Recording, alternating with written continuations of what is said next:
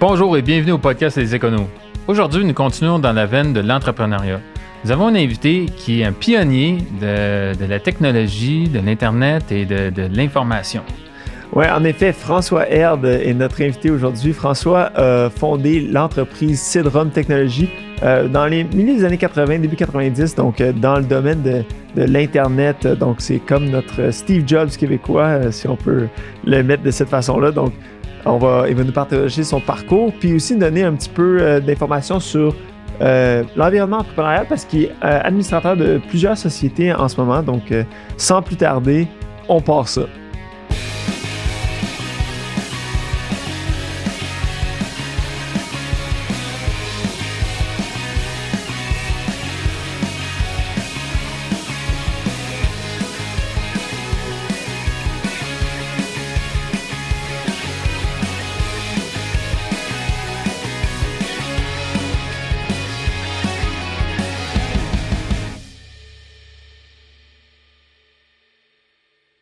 Bonjour François, bienvenue sur le podcast Les Éconos. Merci.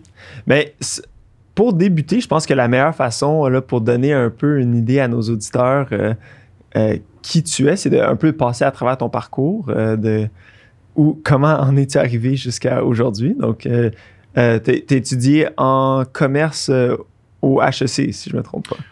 Ouais, moi j'ai fait mes études effectivement à HEC Montréal début des années 80. Euh, J'avais des, des gens qui étaient avec moi au HEC que, que, que tu connais un peu parce que ta, ta- Ouais. ta- ta famille était là en même temps. Euh, et euh, ben, on était assez impliqués dans tout ce qui était association étudiante. On était assez impliqués dans des, des activités un peu parascolaires.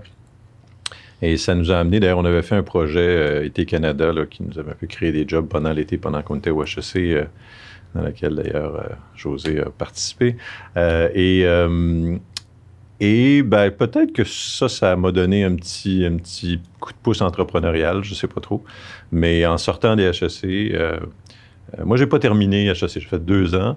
OK. Puis après deux ans, j'ai un copain qui, euh, avec qui on faisait beaucoup de trucs en informatique. On avait fait des simulations boursières au HEC, des choses comme ça. Puis Philippe, le copain en question, m'a dit euh, Moi, je suis pas sûr que j'ai le goût d'aller sur le marché du travail, travailler dans un grand cabinet. On est en 83, 84. Le marché de l'emploi est pas, pas, pas super. Ouais. Euh, un semblant de récession. là. Ouais, c'est ça. Fait que, euh, il m'a dit peut-être que il dit, je, on- je ferais de la consultation un peu en informatique. Puis, euh, on était plus autodidacte en informatique les deux, mais on se débrouillait. La micro-informatique commençait. Là, ça ne me rajeunit pas quand je dis des choses comme ça, mais c'est la réalité. là. Le, le- le- PC venait d'arriver sur le marché. Le Apple II était encore la machine la plus puissante du marché, ce qui, est, ce qui dit beaucoup sur l'état. Ça, Euh, ça a ça- changé pas mal. Ouais, c'est ça. Mais euh, donc, on, on a commencé à faire un petit peu de consultation pendant, l'été. Puis euh, finalement, ben, les choses ont déboulé. On s'est mis à, embaucher du monde. On a eu des projets, des clients. Puis la première chose que, j'ai su, c'est que mon retour aux études, euh, on l'a repoussé. Puis finalement, j'ai jamais terminé le bac en, commerce ou en administration des affaires au HEC. Euh, même s'il y a beaucoup des choses que j'avais apprises qui, ont été utiles, mais, euh, euh, ben, on s'est lancé en affaires comme ça, un peu de façon, euh, de façon spontanée, je dirais. C'était pas très c'était pas très calculé. On avait très peu d'obligations à ce moment-là. On n'avait pas beaucoup de charges. Euh, le but principal de l'entreprise au début, c'était de nous permettre de payer euh, nos loyers, puis c'était à peu près ça. tu sais. Puis est-ce que toi, tu avais un background en informatique ou c'était plus ton associé qui avait un background informatique ou? Non, moi, j'avais pas de background en informatique, quoique j'avais suivi euh, quelques cours là, au cégep à Brébeuf avant, mais non, c'était plus un intérêt personnel. Puis on, on a tous les deux appris à, sur- à pigeonner sur nos... Ouais, c'est ça, sur le tas, comme on dit. Fait que ça a été, ça a été plus un, un apprentissage, euh, c'est ça, euh, par, la, par, la, par la force des choses, si on veut, là, en, en s'amusant un peu sur nos, nos Apple II puis nos ordi. Puis... Et, et assez rapidement, ben, évidemment, on est tombé plus, là, j'avance un peu dans le temps, mais dans les rôles de gestion, de toute façon, là, moi, j'ai pas codé, si on veut, là, programmé très longtemps, là, les premières années, mais euh, je suis pas un excellent programmeur. euh, ma formation était plus, effectivement, en administration. en, en gestion? Fait que la boîte, ça, la boîte de conseil qui s'appelait à l'époque AEG, euh, Conseil informatique. euh, On a, on a certains talents, mais pas celui des noms. On a toujours eu des noms un peu bizarres dans nos entreprises. mais Air de Gilna ou AEG Conseil a opéré pendant, pendant quelques années. Puis après, c'est une boîte de service. hein, donc, on, boîte de service, c'est une boîte dans laquelle tu, euh, tu, tu, vends tes heures, tu vends ton temps. Puis euh, si ça va bien, mais tu fais une marge sur ce temps-là. Mais c'est pas extrêmement. Euh, je vais prendre un anglicisme parce que j'ai jamais trouvé un bon mot qui, qui dit ça en français, mais scalable. C'est pas très. ouais. La croissance c'est multiplicative, si on veut, elle est difficile à faire. Donc, après quelques années, on se dit, ben, on, quelque chose qui était très intéressant, moi, j'ai trouvé dans la consultation, c'est que tu découvres des univers à chaque mandat. Tu sais, tu, on avait un client dans le domaine du bois, on avait un client dans le domaine de la santé, on avait des effectifs, tu découvres toutes sortes de domaines. On avait un maître piscinier à un moment donné. mais, euh, mais si tu fais ton mandat, puis après ça, c'est fini. Il n'y a, pas une espèce de repeat. Là, Donc, on, après, après quelques années, on s'est dit, ce serait le fun de trouver euh, peut-être quelque chose qui est plus de l'ordre du produit que du service. Hmm. Un créneau. Oui, c'est ça. Pour une niche plus produit.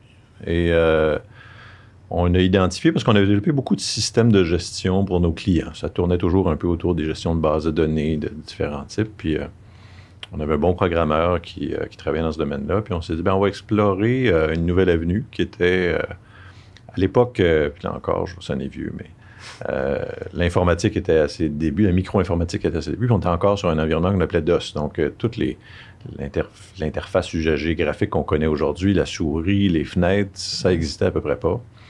Euh, puis euh, c'était un écran noir avec des, lignes qui apparaissaient. C'était assez rébarbatif, c'était pas très user-friendly, c'était pas très convivial. Et donc, euh, on s'est dit, ben là, il y, a ces nouvelles interfaces-là qui apparaissent, qui permettent peut-être de développer des choses qui vont être utilisées non plus par des experts, mais par des usagers moins experts. Puis de l'autre côté, arrivait sur le marché le CD, CD-ROM. CD est arrivé comme support audio, mais on commençait à voir qu'on pouvait mettre aussi des données sur le CD.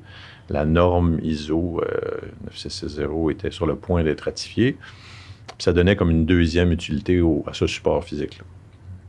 On s'est dit peut-être qu'avec ces deux choses-là, puis, puis, notre expertise en base de données, on peut faire quelque chose, un produit.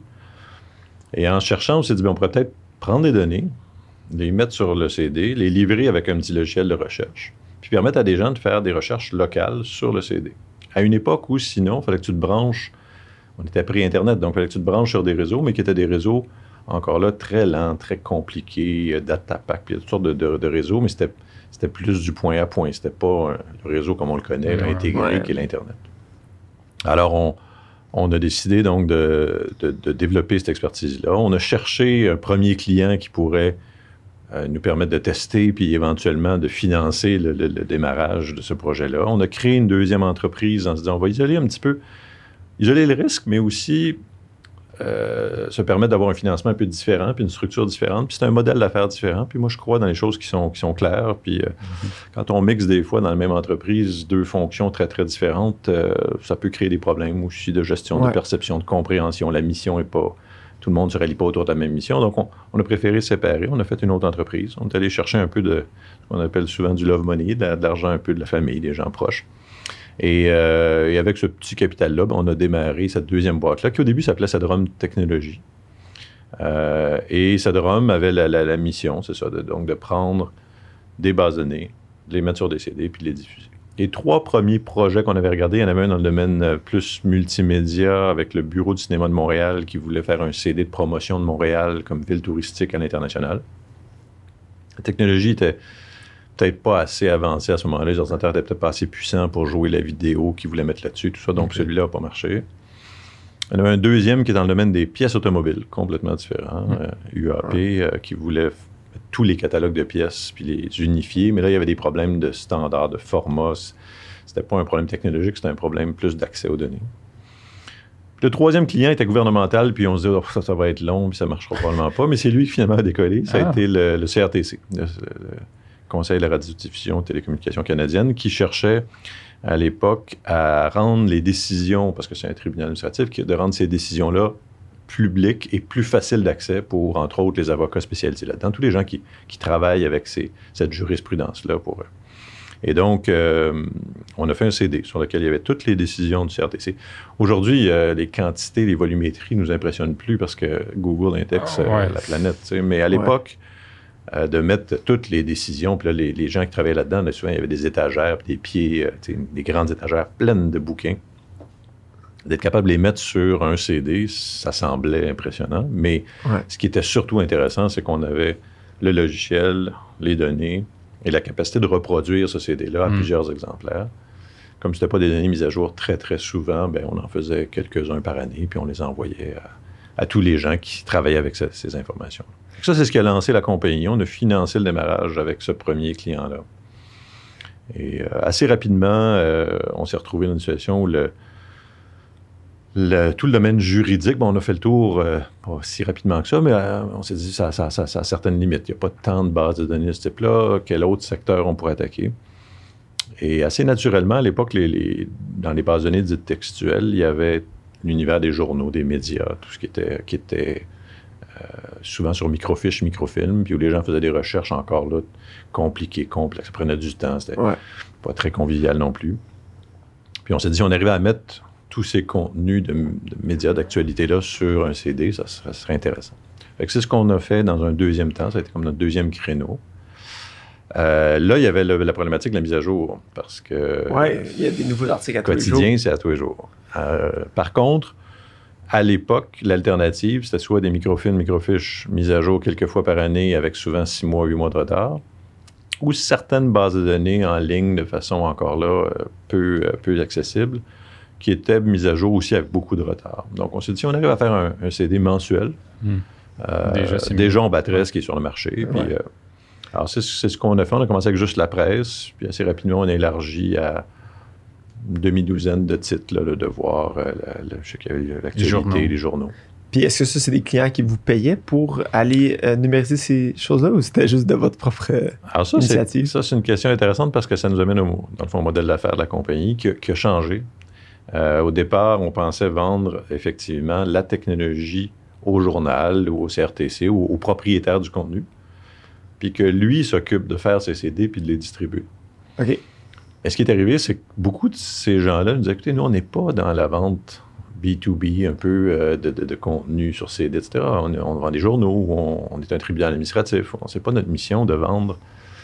Et de mène- parce que la vente de CD, ça, ça- ça inclut aussi les livrer, de les mettre dans des, Ouais. des enveloppes, de, de- de Ouais. les envoyer, de, alors de gérer les stocks. de- Fait que, euh, ils nous ont dit, dont la presse entre autres, écoutez, si vous voulez vous prendre ce contenu-là, puis vous le vendre, puis vous en occuper, puis juste nous en donner pour notre usage interne, nous, on vous laisserait commercialiser ça, comme on le fait dans le domaine des microfilms, où c'est un tiers qui s'en occupe. Puis, euh, fait qu'on est devenu d'un éditeur de logiciels, tout d'un coup, on est devenu un éditeur de produits d'information. Ce qui n'était pas nécessairement ce qu'on avait pensé au début.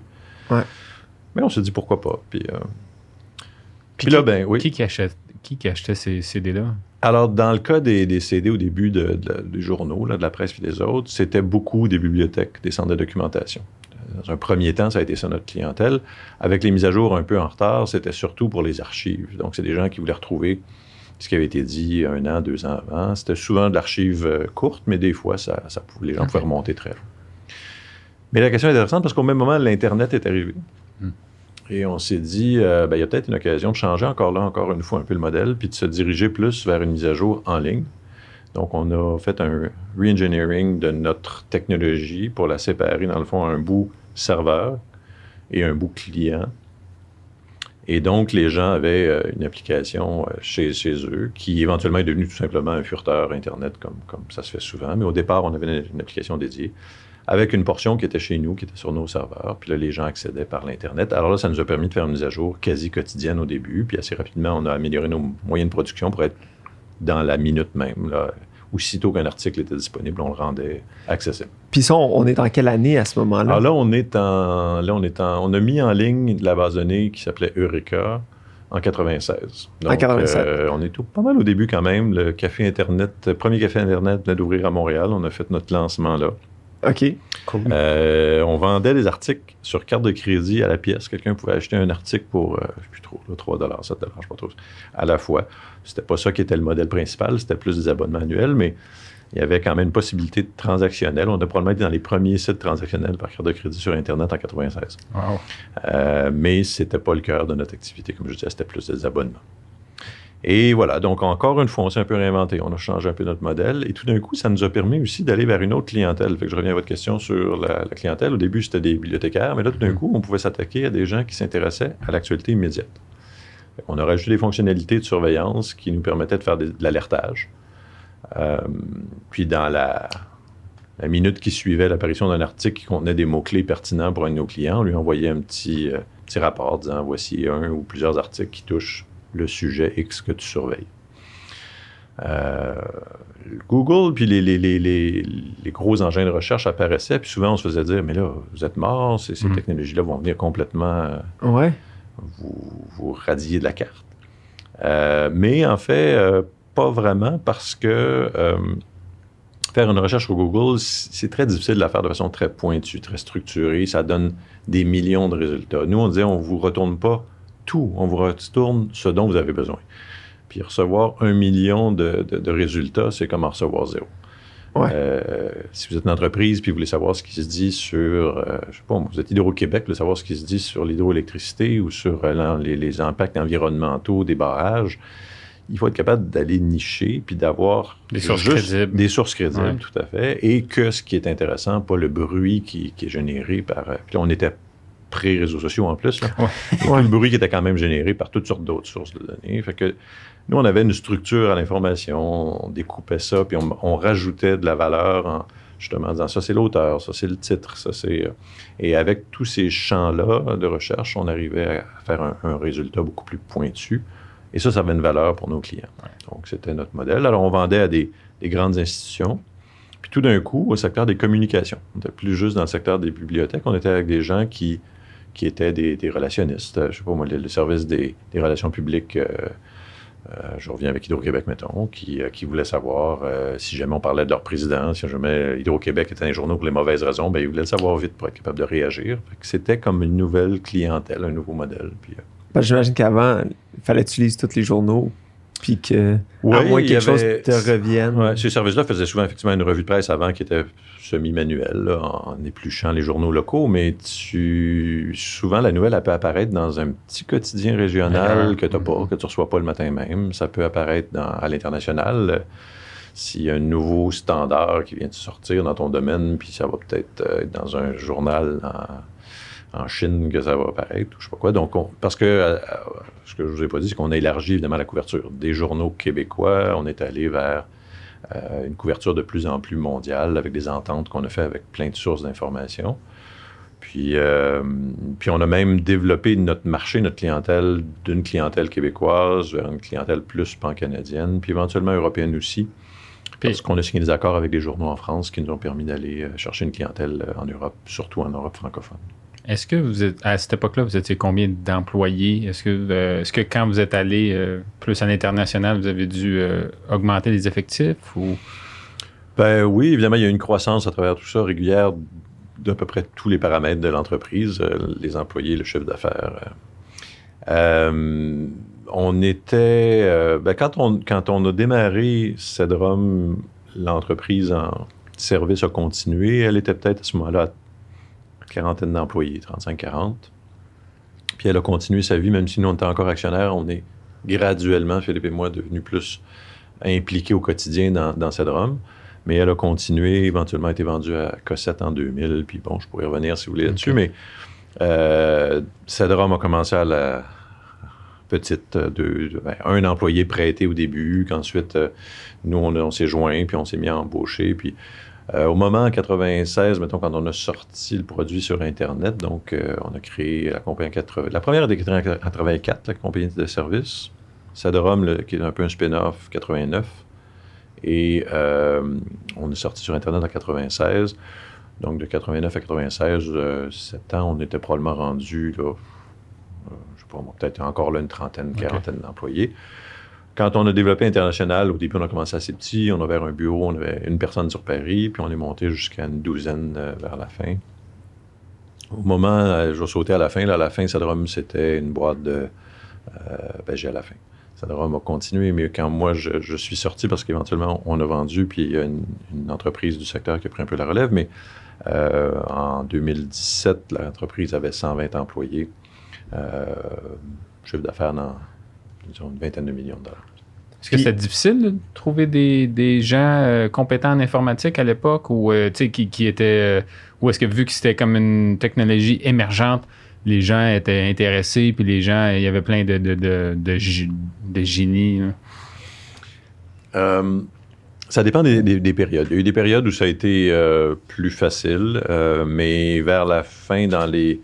Je dirais à partir de 2000.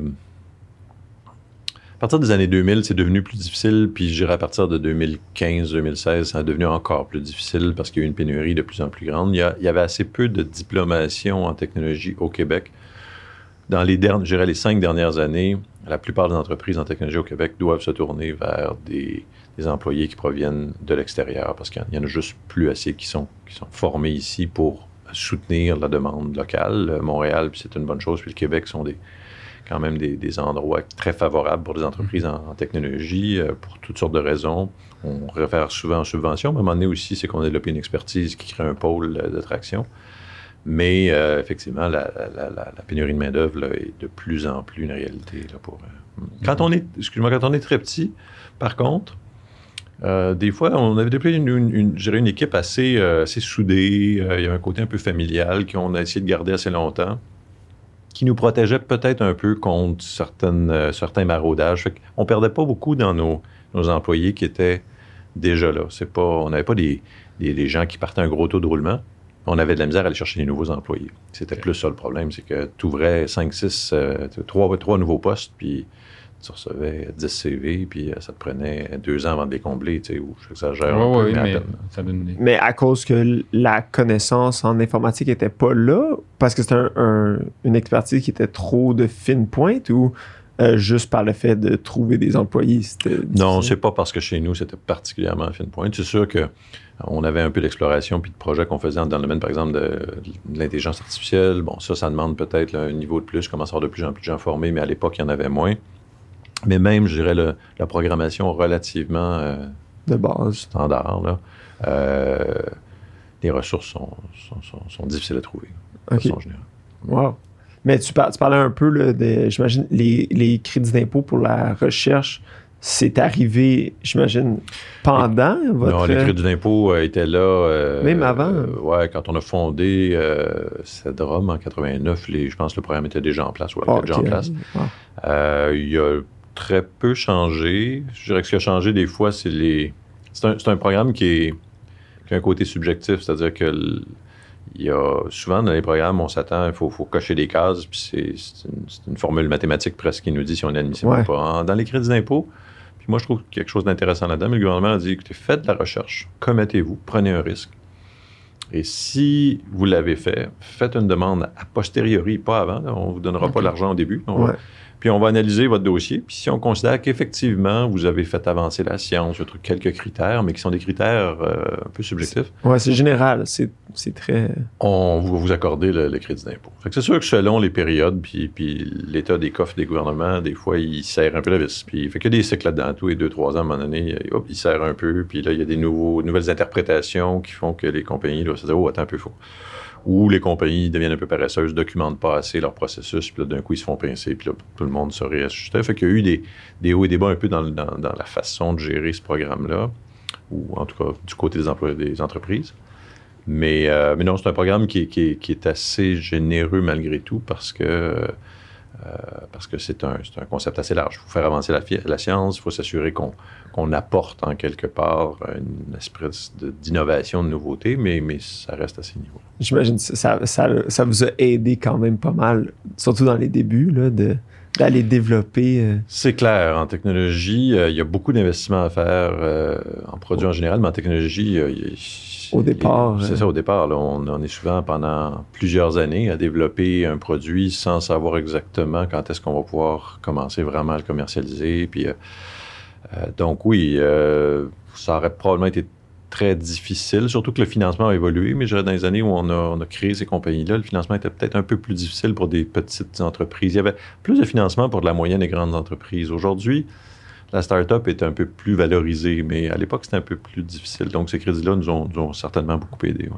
Ah, c'est- super, super intéressant. Puis, euh, puis moi, je trouve ça super intéressant parce que vous avez vécu aussi la, la bulle, là, de, tu sais, la bulle informatique de toutes les... euh, Ah comment ouais, comment est-ce que... 2K, puis euh, tous ces buzzwords-là. Ouais, tout ça, c'était-tu, vous, est-ce que vous étiez comment, c'est, c'est quoi cette, cette niaiserie-là, a Y2K, 2K, ouais, 2K.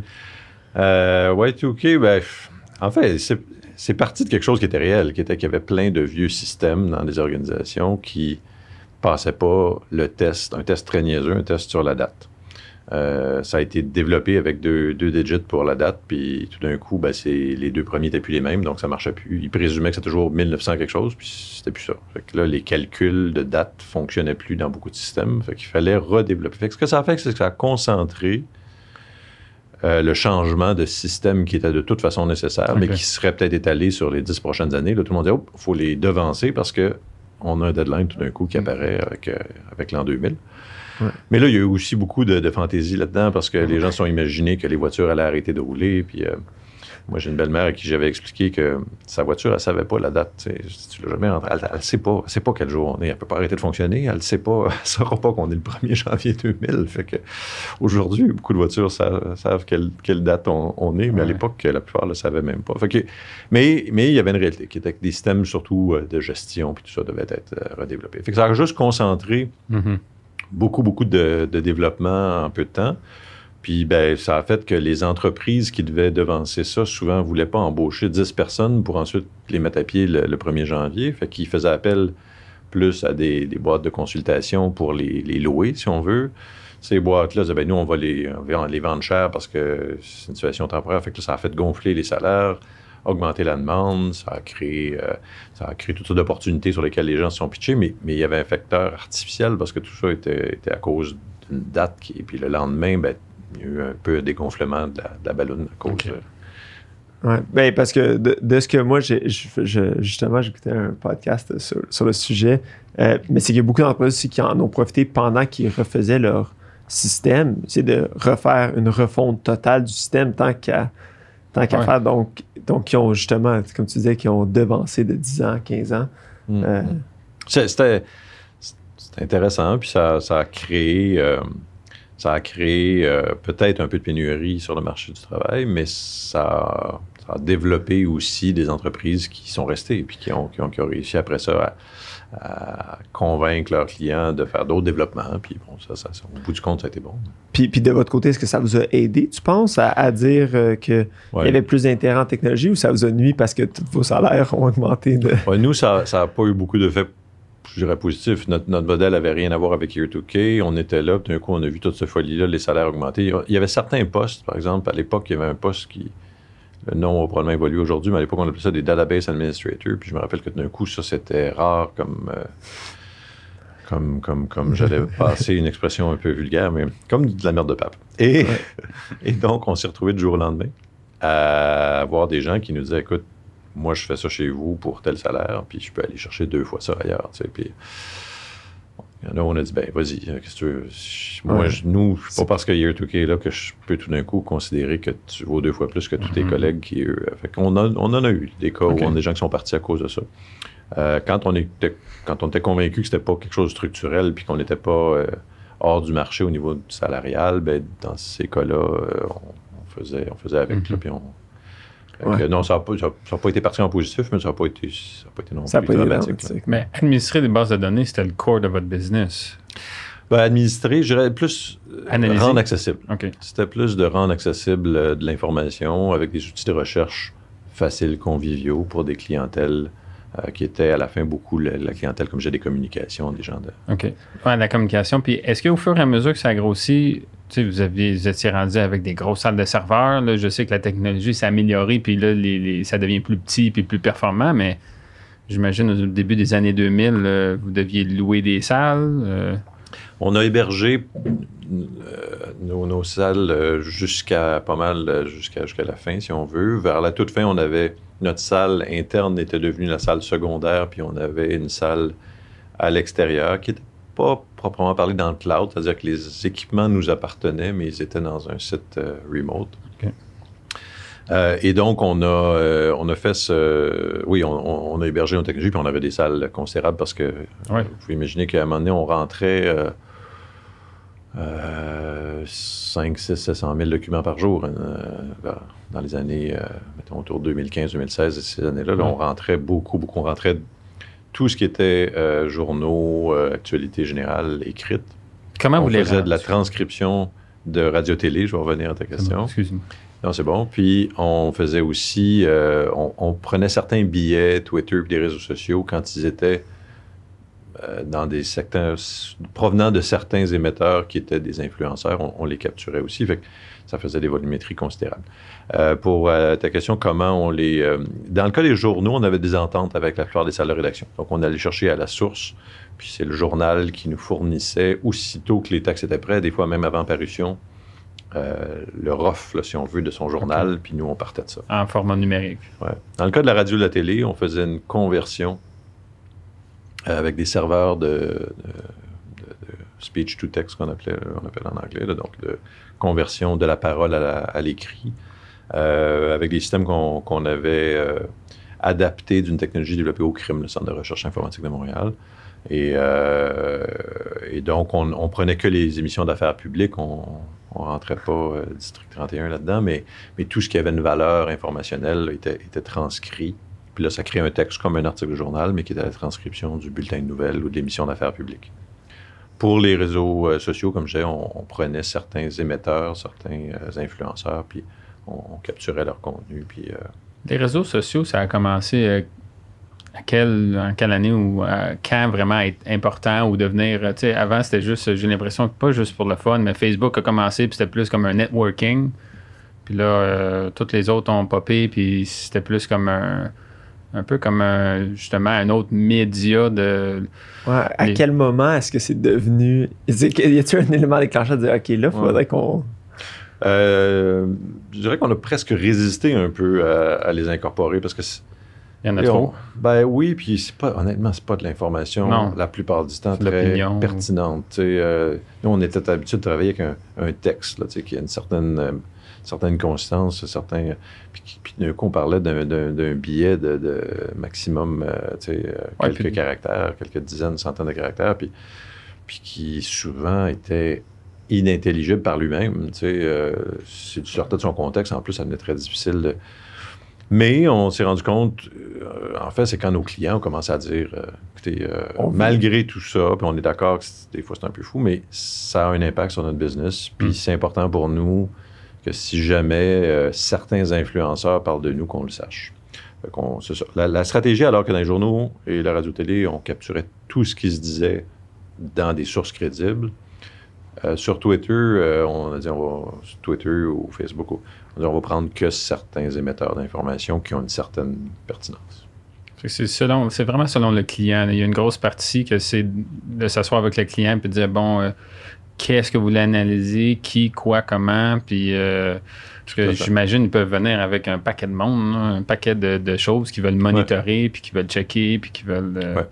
En fait, il y avait une période où on on aidait le client à mettre en place l'outil. Euh, l'espèce d'automate qu'on créait avec lui. Là, on disait, OK, c'est quoi tes, sources euh, qui sont pertinentes? Des fois, on en excluait parce que ça, faisait juste du bruit pour lui. Euh, fait qu'on avait un univers de contenu qui était défini. Puis dans cet univers de contenu-là, qui pouvait être l'ensemble du contenu ou un sous-ensemble, on trouvait des mots-clés.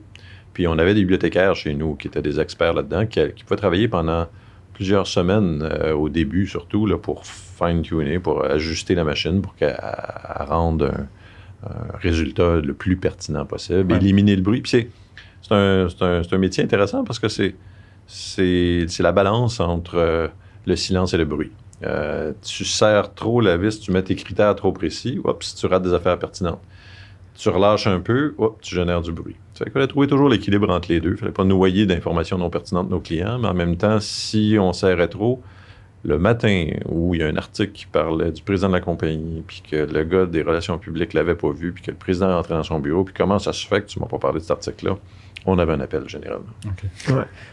Donc, votre clientèle était toujours euh, la grande entreprise, euh, institution, euh, ce genre de trucs-là. Et tout ce qui était gouvernemental aussi. Les gouvernements sont, sont, sont des gens qui doivent évidemment se préoccuper de l'image publique, de l'opinion publique. Donc, ministère, grande entreprise, moyenne entreprise un peu, assez peu la PME. PME sont, sont à moins d'être dans un domaine très, très, très grand public, euh, c'est plus rare que les, petites entreprises vont, vont investir dans des systèmes de veille informationnelle. Mm-hmm. C'était surtout, effectivement. Puis c'était par abonnement annuel. Donc, euh, on avait une clientèle B2B. Puis le, mode, le mot qui est devenu à la mode par la suite, le software as a service, c'est-à-dire que nous, dans le fond, nos technologies, à la fin, elles évoluaient, on les changeait dans nos serveurs, puis les gens étaient abonnés à, à- à la plateforme. Donc, c'était sur une plateforme qui était résidente chez nous, ce qui a beaucoup aidé euh, à réduire nos coûts parce qu'on pouvait faire tout l'entretien localement dans nos serveurs chez nous. On n'avait pas à se déplacer, on n'avait pas à assumer toutes les problématiques locales chez le Ouais. client de son Ouais. réseau qui n'était pas aux normes et qui faisait que notre système marchait moins bien, comme on en a eu au début quand on, on installait des choses chez les clients. Ah, c'est super intéressant. Puis, fait que là, en, en fait, là, on arrive un peu au moment où est-ce que toi, tu te retires. Il y a eu une acquisition, là, comme tu disais, euh, en Fait que 2017. oui, euh, en 2000, euh, dans, je dirais là, à partir de 2015-2016, euh, ça, c'est des choix hein, qu'on doit faire, mais comme, comme, comme propriétaire d'entreprise, comme, comme actionnaire de l'entreprise et comme dirigeant de l'entreprise, je me disais, il y a quand même un certain nombre de menaces qui s'en viennent. Euh, notre industrie qui est très nichée, c'était un peu consolidé. On a essayé d'être nous-mêmes un peu le consolidateur à, certains, à certaines époques. On a essayé de, d'acheter certains concurrents pour nous être le consolidateur. Pour toutes sortes de raisons, ces stratégies-là n'ont pas fonctionné. Puis c'est un concurrent particulièrement agressif et peu respectueux des droits d'auteur, alors que nous, on avait choisi de payer aux journaux, à tout le monde, des droits d'auteur quand on utilisait leur contenu. Il y a des gens qui sont apparus dans l'industrie qui ont dit, ben, nous, on constate que si un contenu est mis sur Internet, il y a du domaine public, personne n'a besoin de payer pour. Nous, on retournait à peu près 30% de nos revenus à- aux Wow. éditeurs, aux ayants droit. Euh, là, d'un coup, il y a quelqu'un qui arrive, puis comme par hasard, il vend à peu près 30% de moins cher sur le marché. C'est Ouais. pas sorcier, il n'a pas à payer de droits d'auteur. Donc, Ouais. on, on s'est retrouvé dans une situation où euh, il y avait ce, ce petit nuage-là, cette menace-là un peu. On n'avait pas réussi à consolider le marché. Les emplois étaient difficiles à combler quand on, quand on avait des, des gens qui quittaient. C'est un ensemble de ces facteurs-là qui ont fait qu'on s'est dit, ben, il y a peut-être une fenêtre d'opportunité pour regarder est-ce qu'on ne s'allie pas à, à quelqu'un? On a regardé un peu les, les opportunités. Puis sans vous faire tout le processus, à un moment donné, on a, on a un partenaire qui a dit, ben, moi, je serais intéressé à faire l'acquisition de l'entreprise qui est dans le même secteur que nous, à la développer, à continuer à la faire évoluer. Euh, et donc, qui a fait, le- qui a fait, qui a- qui a fait l'acquisition de, de l'entreprise. Wow. Puis, Donc, ça, c'était décembre 2017. Puis est-ce que tu es resté impliqué par la suite ou vraiment c'était. Euh, il y a toutes sortes de stratégies hein, Ouais, d'acquisition. Il y en a qui, qui veulent que les, que, que les gens restent très longtemps. Il y en a qui aiment mieux, au contraire, être capable rapidement de mettre euh, l'entreprise à leurs mains. Euh, dans ce cas-là, pour mon boulot à moi, qui était de présider la compagnie, ben, eux, ils avaient une structure extrêmement rodée. Et euh, je pense vraiment que le meilleur choix dans ce cas-là, c'était effectivement que, le président euh, quitte. euh, fait que je, suis resté là, à peu près six mois pour accompagner la transition. Euh, puis après ça, ben, ça dépend un peu évidemment des fonctions dans l'entreprise. À court terme, la plupart des autres personnes sont restées pendant un certain temps. Puis- là, je, regarde ton, tout ton CV, puis je vois que t'es pas resté à la retraite. ou ton retrait a été très court. euh. Parce que ça, c'était des choix personnels. hein. Moi, j'avais fait à ce moment-là presque euh, de 84 à 2017, là, je n'ai pas fait le calcul, mais une trentaine d'années et plus, euh, euh, dans lesquelles il n'y avait pas eu beaucoup de pauses, pas beaucoup de moments où j'étais très en contrôle, euh, ouais, j'avais beaucoup de, temps de recul ou de. Ça s'est toujours enchaîné, euh, un projet, un autre, les compagnies. Il y en a une troisième qu'on a créée, je n'en ai pas parlé, mais un spin-off aussi qu'on a fait en 99, plus technologique. Ce qui fait que les choses se sont, se sont toujours enchaînées de façon extrêmement rapide. Puis je sentais, moi, personnellement, le, besoin de, prendre un petit pas de recul, de, de me donner le choix de ce que j'avais le goût de faire, de ne pas être euh, à la fin, sans que ça soit énorme. euh, c'est une structure qui était assez grosse, qui faisait que mon agenda, il était booké euh, Toute la journée et plus. Plusieurs semaines à l'avance. Fait que le matin, je- j'ouvrais mon téléphone, je dis, OK, ça va être ça ma journée. C'était déjà déterminé, c'était c'était un roulement continu. Ça, j'avais le moins le goût de ça. J'avais le goût de, de- de choisir un peu plus. Mais ce qui fait qu'aujourd'hui, oui, je, je- je- je fais de la- de la- de l'accompagnement d'entrepreneurs. Ce que je faisais un peu d'ailleurs dans toutes ces années d'entrepreneuriat-là, j'ai toujours eu des. Souvent, tu as des gens que je connaissais, là, des amis ou des amis d'amis qui venaient me voir et qui me disaient Écoute, je pars quelque chose, est-ce que tu t'accepterais de, de m'accompagner un peu là-dedans? Puis de façon assez informelle, euh, j'en ai fait là, pas mal toute ma carrière. À partir du moment où j'ai eu un peu d'expérience, disons. Ouais. Et, euh, et donc là, j'en ai fait un petit peu plus. Il y a un groupe euh, rattaché à Concordia qui s'appelle Mentor Connect, euh, qui est un groupe de mentorat. Euh, dans lequel je me suis impliqué. Fait que quelques entreprises que j'ai accompagnées dans ce cadre de ce, groupe-là. Il y avait avant ça l'AQT, l'Association québécoise de technologie, dans laquelle j'ai été impliqué là, au conseil pendant ma, carrière euh, professionnelle, euh, qui avait aussi certaines activités d'accompagnement, coaching, appelez ça comme vous voulez. Euh, j'en ai fait aussi à travers ça. Puis il y en a d'autres que j'ai faites de façon plus, moins d'accompagnement, mais des conseils d'administration, puis des, trucs un petit peu plus structurés. fait qu'aujourd'hui, je dirais qu'une bonne partie de mon temps passe à, ça, entre quelque part dans l'éventail du mentorat jusqu'au conseil administrateur de, de, société, de compagnie. Et euh, puis j'ai d'autres intérêts aussi qui sont qui n'ont plus rien à voir avec la, technologie, euh, le domaine de la construction, des projets de développement immobilier, toutes sortes de choses. Ça, c'est comme un autre volet. Euh, puis des projets aussi plus personnels. avec ma conjointe, on s'était toujours dit que si on arrivait à avoir un, un peu plus de temps et de, on voudrait voyager, on est parti trois mois et demi en Asie. On s'est permis de. La COVID a un petit peu ralenti ça. Ouais, c'est pas le meilleur temps pour euh, voyager, mais. Mais sinon, on s'est permis de voyager. On s'est permis aussi de prendre du temps pour nous. Super. Puis, puis qu'est-ce qui, est, qu'est-ce qui est la différence, dans le fond, peut-être pour expliquer aux gens, euh, entre être un administrateur de société ou être un dirigeant comme tu l'étais euh, chez Cedrum?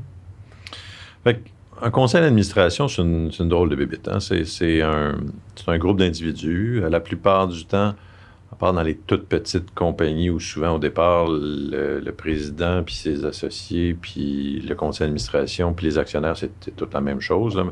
Mais dès que les entreprises euh, commencent à avoir un petit peu plus de, taille et à grossir un peu, euh, les conseils d'administration sont souvent composés de gens qui connaissent pas tant que ça le, quotidien. Donc, qui vont se pencher trois, quatre fois par année hmm. sur une entreprise, qui vont se faire présenter des choses, puis qui, sur la base d'assez peu d'informations, vont devoir essayer de se faire une tête sur la santé de l'entreprise, puis, en dernier recours, qui ont le pouvoir de prendre des décisions qui peuvent avoir des impacts importants, qui peuvent aller jusqu'à euh, éventuellement un redressement ou euh, de virer le président ou euh, de bloquer un projet d'investissement ou au contraire d'autoriser. Donc, c'est une drôle de, fonction. Ça demande, ça demande une certaine rigueur. Il faut être capable de... puis en même temps, c'est un délicat équilibre entre euh, trop de détails et, pas assez d'informations. Donc, il faut être capable de faire confiance, poser juste assez de questions pour euh, essayer de se faire une tête à ce que les gens qui sont là sont vraiment en contrôle ou ils font semblant.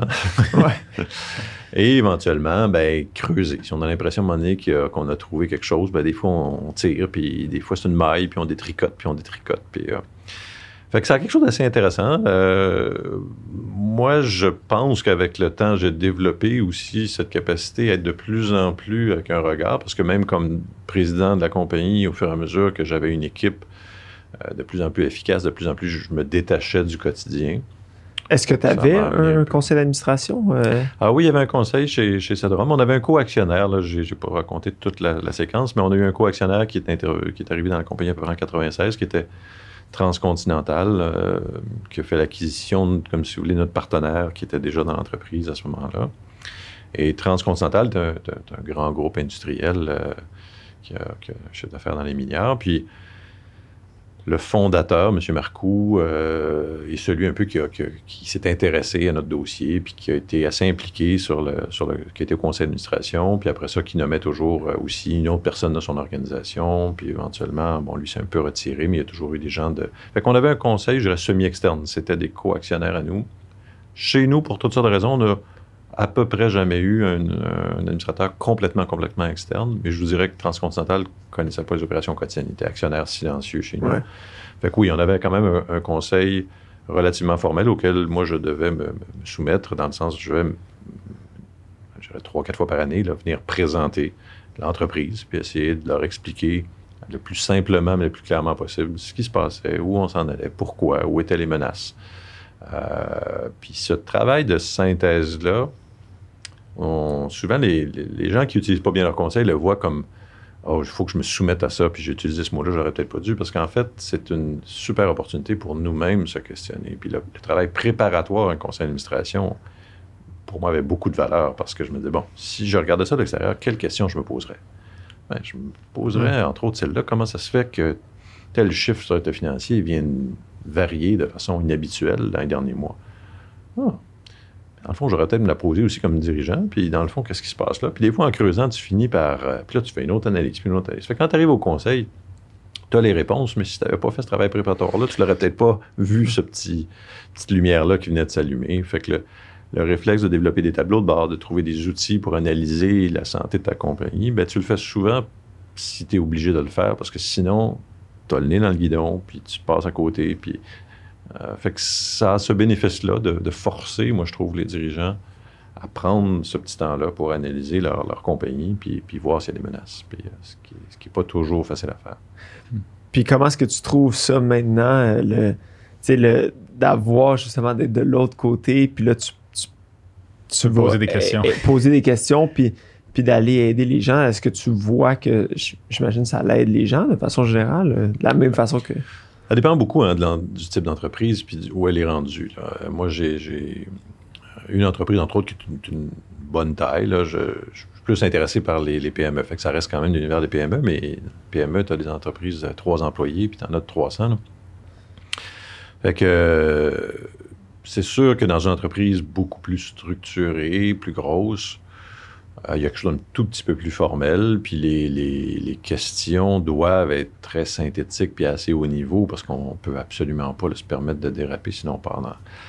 Euh, dans des, plus petites structures, ben, des fois le conseil euh, ou le comité aviseur, parce que des fois ils n'ont pas formalisé ça dans un conseil, mais c'est un peu le même rôle. des fois, les questions vont être assez basiques.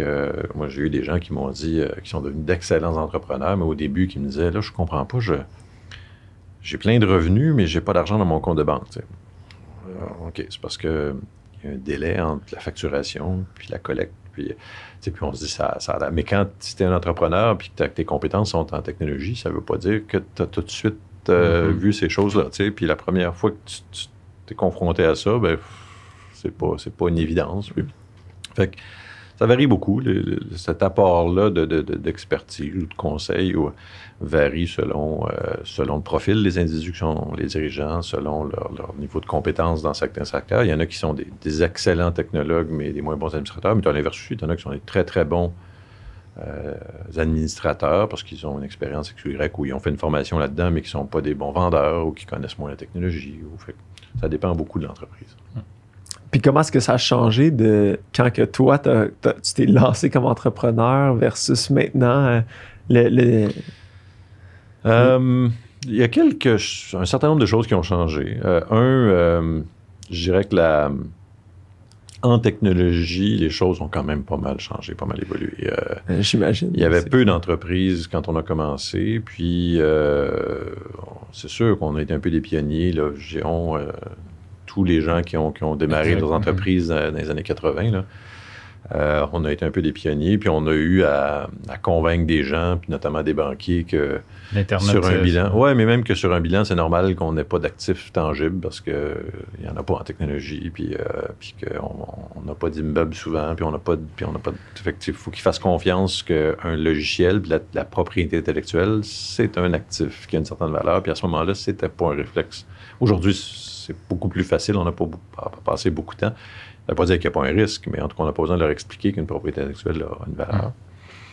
Fait que ça, ça a évolué, c'est clair. Euh, mais il y a aussi le fait que je pense que l'entrepreneuriat en soi est beaucoup plus euh, dans, les, dans, la, dans la fibre entrepreneuriale est plus fréquente. Je dirais qu'il y a des, gens qui sortent aujourd'hui des, des, écoles de commerce, puis entrevoient probablement le fait de peut-être démarrer une entreprise comme quelque chose de beaucoup plus accessible.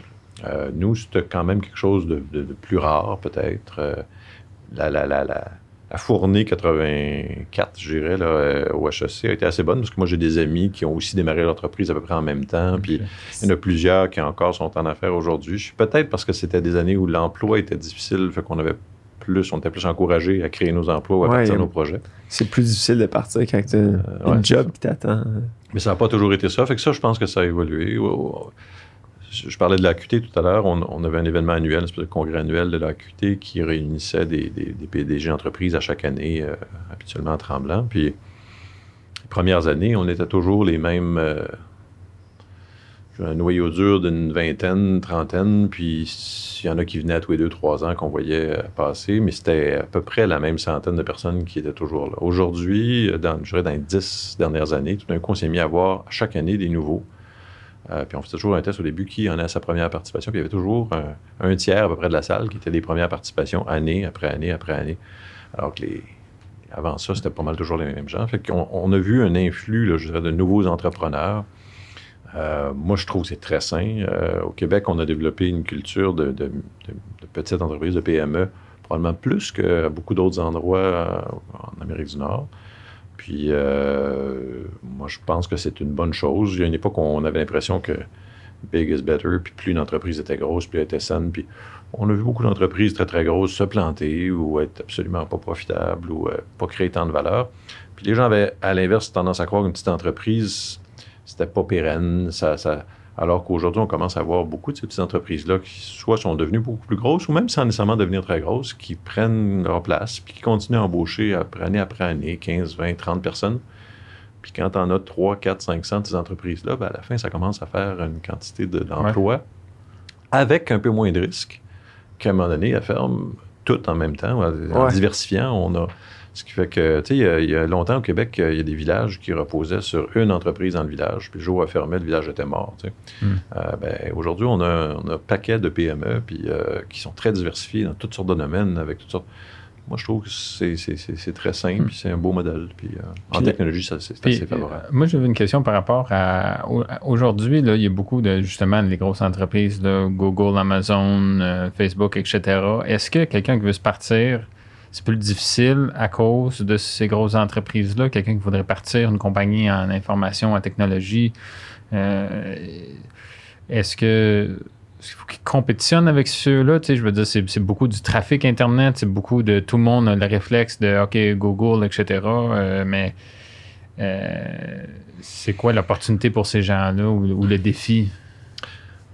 C'est sûr que ce que Google et, ces très grands-là ont montré comme modèle de, business, c'est un modèle qui n'est qui, pas, pas, accessible à beaucoup. C'est-à-dire que c'est un modèle d'une très, très haute scalability. Tu prends quelque chose d'assez simple et tu le pousses à un niveau mondial, planétaire, avec des forcément avec un appel de capital à un moment donné extrêmement élevé, souvent à des moments où l'entreprise n'est même pas rentable. Google a levé des centaines de millions de dollars dans des périodes où ils n'étaient toujours pas profitables. Puis, fait que là, il y a une espèce de, de, calcul que si tu es le premier dans un, créneau, puis que tu arrives à complètement bloquer hmm. toutes les portes, puis, puis, parce que tu ramasses tellement de cash, puis tu prends tellement de place, que les gens vont dire, OK, vas-y, vas-y, on va, on va te backer, même si t'es pas encore rentable, c'est pas grave, grossis, grossis, grossis, puis à un moment donné, tu deviens tellement dominant que là, bon, OK, là, tu peux changer ton modèle, devenir plus rentable, bien sûr. Puis c'est ce qu'on fait, ces grosses boîtes. -là. Mais c'est, c'est des exceptions. Il n'y en a pas eu euh, tant que ça. Non, il y en a. Pour un Google ou une compagnie qui a suivi ce modèle-là, il y a un paquet d'entreprises qui partent de façon très différente. Il y a un paquet Puis ça, c'est, ce modèle-là, en plus, est à peu près juste viable dans une logique euh, B2C, business to consumer. Dans un logique B2B, ces modèles-là ne fonctionnent pas, puis c'est complètement autre chose. Euh, tu ne peux pas aller chercher les mêmes volumétries, les mêmes, ou rarement, je dirais. Ce qui fait que, oui, je pense qu'il y a encore beaucoup de place pour des entreprises qui peuvent développer, par exemple, une offre euh, plus B2B, donc plus pour une clientèle, par exemple, d'entreprise ou professionnelle, euh, qui vont se trouver des beaux créneaux, qui vont être puis qui vont avoir une croissance un peu plus organique, un peu moins euh, boostée aux stéroïdes.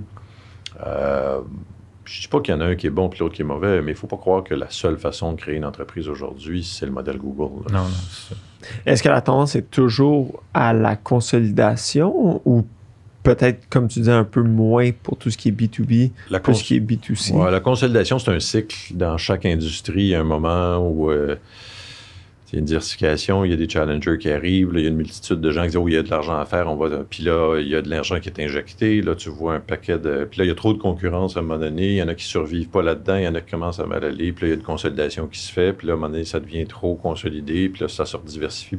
La plupart des, industries ont des cycles comme ça. Fait que c'est pas une, tendance qu'on peut appliquer dans tous les secteurs. Dans notre secteur, comme j'ai, il y a eu un moment où il y a eu une tendance à la consolidation, mais dans un autre secteur euh, similaire à côté, c'était peut-être pas là que ça s'est fait, pas à ce moment-là que ça s'est fait.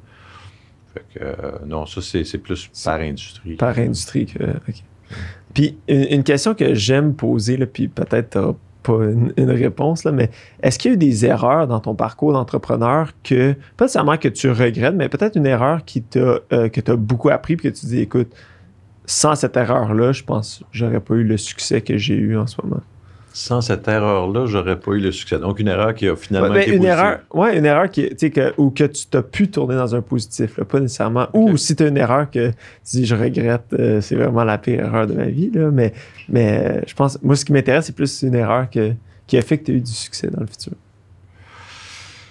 Euh, J'en vois pas une qui a été, proprement parlé, une erreur qu'on a fini par réussir à tourner en. Mais je dirais qu'on a fait des choses, nous autres, qui étaient souvent. Euh, Ou un risque. Le qui était un peu le contraire de ce que les livres disaient. Là, par exemple, euh, souvent, les gens vont dire hey, embauchez pas des amis. Euh, la business et les amitiés, c'est séparé.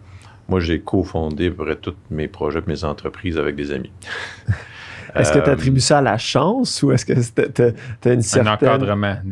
Non, c'est parce que je suis un bon gars, fondamentalement. c'est vrai, exactement. non, ben, non. L'autre chose que j'ai faite souvent, c'est que j'ai fait beaucoup des projets, même avec euh, Transcontinental, on était 50-50. Puis souvent, les gens disent Faites pas ça, 50 Il faut qu'il y en ait un qui, tranche en cas de.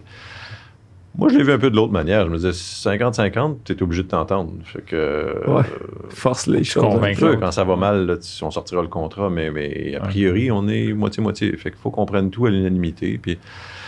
Fait après, c'est une question de personnalité. Tu sais. Euh, moi, travailler avec, avec, avec des gens en qui j'ai confiance, c'est une valeur fondamentale. Je serais incapable de travailler dans. J'ai pas un leadership, je pense, très directif où j'impose mes idées, peu importe. J'aime que les gens se rallient parce qu'ils ont le goût, parce qu'ils croient dans le projet, parce que quelque part, peut-être parce que j'ai le goût d'être aimé par mes pairs, mais c'est mon, mon modèle. J'aime rallier des gens, puis j'aime quand on arrive à prendre une décision. J'ai toujours l'impression qu'avec mon, mon, par exemple, l'équipe chez Sadom, je disais, on a autour de la table ici, dans notre industrie, les gens les plus compétents.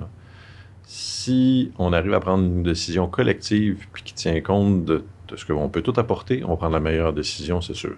S'il y en a un qui prend le, pavé puis qui essaie d'imposer ses idées sans tenir compte des autres, on prendra peut-être pas la meilleure décision. Mais si on arrive à, mixer tout ça correctement, là, personne qui va être capable de prendre une meilleure décision. Fait que ça, c'est une question de style, justement, de, leadership. Fait que non, j'ai pas fait, je pense, des erreurs, mais j'ai fait des choses peut-être atypiques qui ont fonctionné dans, notre cas, puis qui ont finalement, qui m'ont bien servi, même si euh, je me suis souvent fait dire par des gens, fais attention, ça, c'est peut-être pas la bonne chose à faire.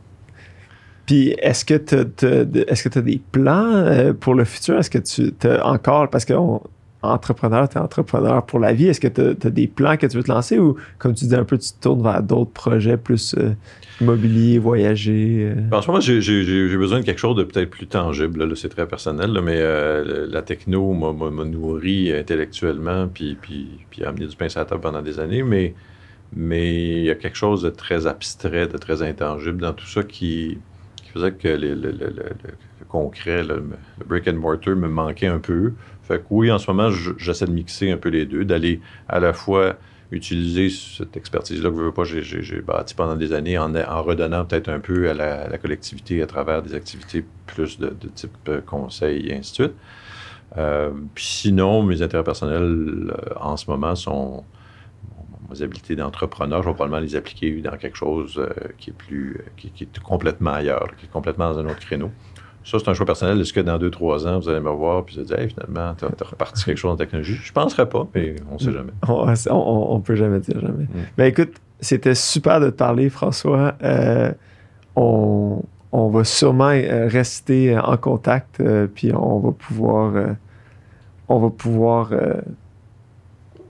prendre de tes nouvelles, puis Ouais, de, ben- de- de voir un peu aussi. euh, euh, on, on- on touche toujours à l'entrepreneuriat euh, avec le podcast, donc. euh, puis c'est une belle initiative, là, je veux dire bravo. Là, c'est, c'est le fun euh, de, de, voir euh, des gens qui s'intéressent à l'entrepreneuriat puis qui ont le goût de- de- d'en parler puis de le rendre plus accessible. Moi, la question tantôt était est-ce que ça a changé? Ben, une initiative comme celle-ci aujourd'hui, euh, je ne suis pas sûr à quel point elle aurait été aussi euh, spontanée il y, a, il y a 20 ans ou 30 ans. Euh, l'entrepreneuriat est, est beaucoup plus accessible, mais il faut aussi en parler, il faut aussi euh, euh, faire des, des initiatives comme celle-là pour que ça se sache. Puis, Ouais. euh, félicitations. Ben, merci d'avoir partagé ton expérience, ton parcours, pense puis que- euh, j'espère que ça va, Ça motiver, inspirer les Ouais, euh, c'est très, d'autres. très inspirant, très intéressant. Je pense que nos auditeurs vont vraiment apprécier.